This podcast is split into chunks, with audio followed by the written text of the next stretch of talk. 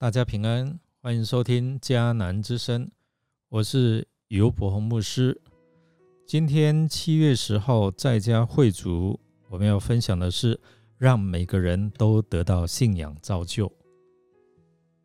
经文要读的是《哥林多前书》十四章二十六到三十三节。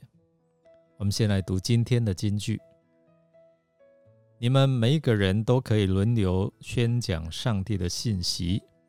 让大家学习都得到鼓励。十四章的三十一节，这段经文的摘要提到运用恩赐聚会的守则。那在聚会当中，你要说方言，有说方言的守则；在做先知讲道，也有他的守则。保罗他教导信徒。如果在公开崇拜的时候，应该遵守的金科玉律，凡事都当造就人，凡事都要规规矩矩按着次序来遵行。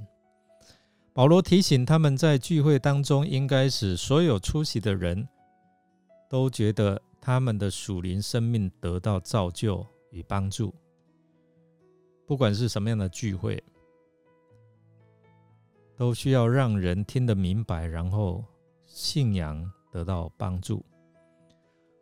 使徒虽然没有限定聚会的方式，但是对于在聚会中若有人要说方言，他定下了很具体的限制。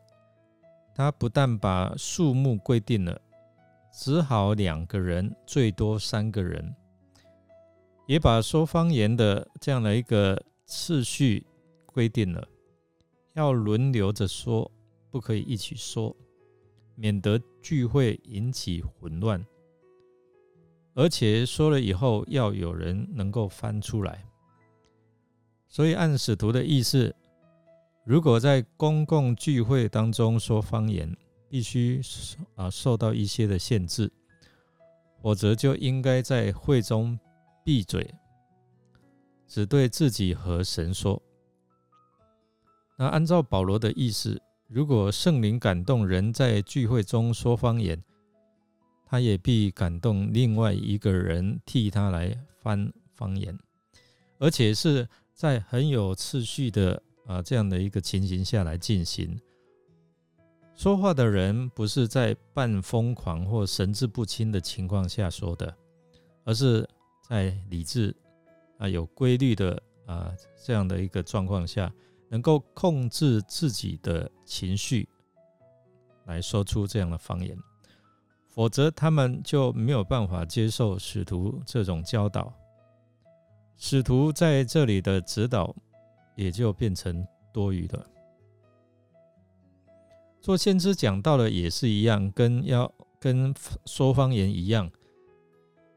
保罗说：“只好两个人或三个人，而且也是要一个一个来说。”那我们注意到二十九节末了的一句话：“其余的就当慎思明辨。”这表示做先知讲道的人，他所说的话未必完全是正确，所以听的人要慎思明辨。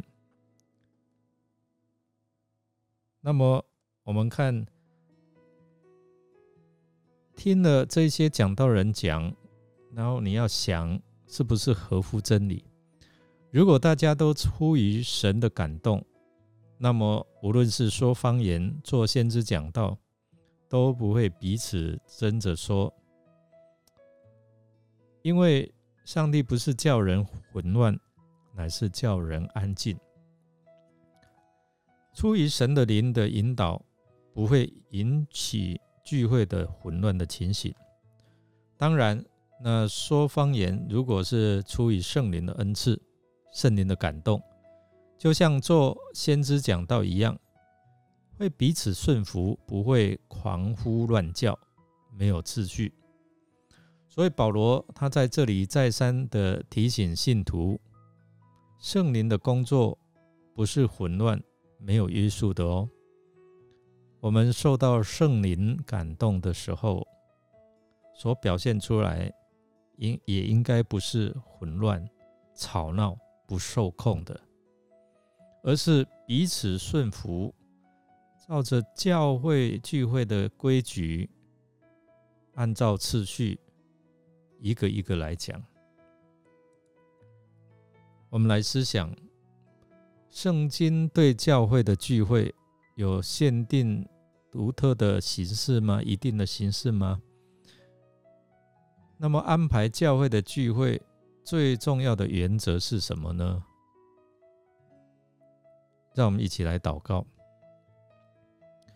创造天地万物的主，你细心创造了我们，你以永恒的爱来爱我们，你并且拣选了我们，能够成为你的子民，能够在你的圣殿中敬拜你、服侍你。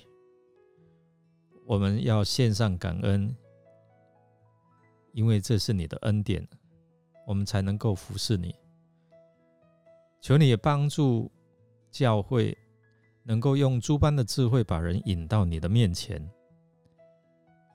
一起来敬拜你、服侍你，让这些人能够享受你荣耀的同在，领受永恒的恩典。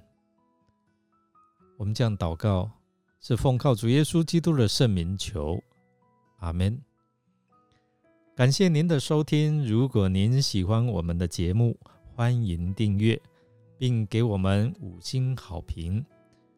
我是尤博牧师，祝福您一天充满平安、健康、喜乐。我们下次再见。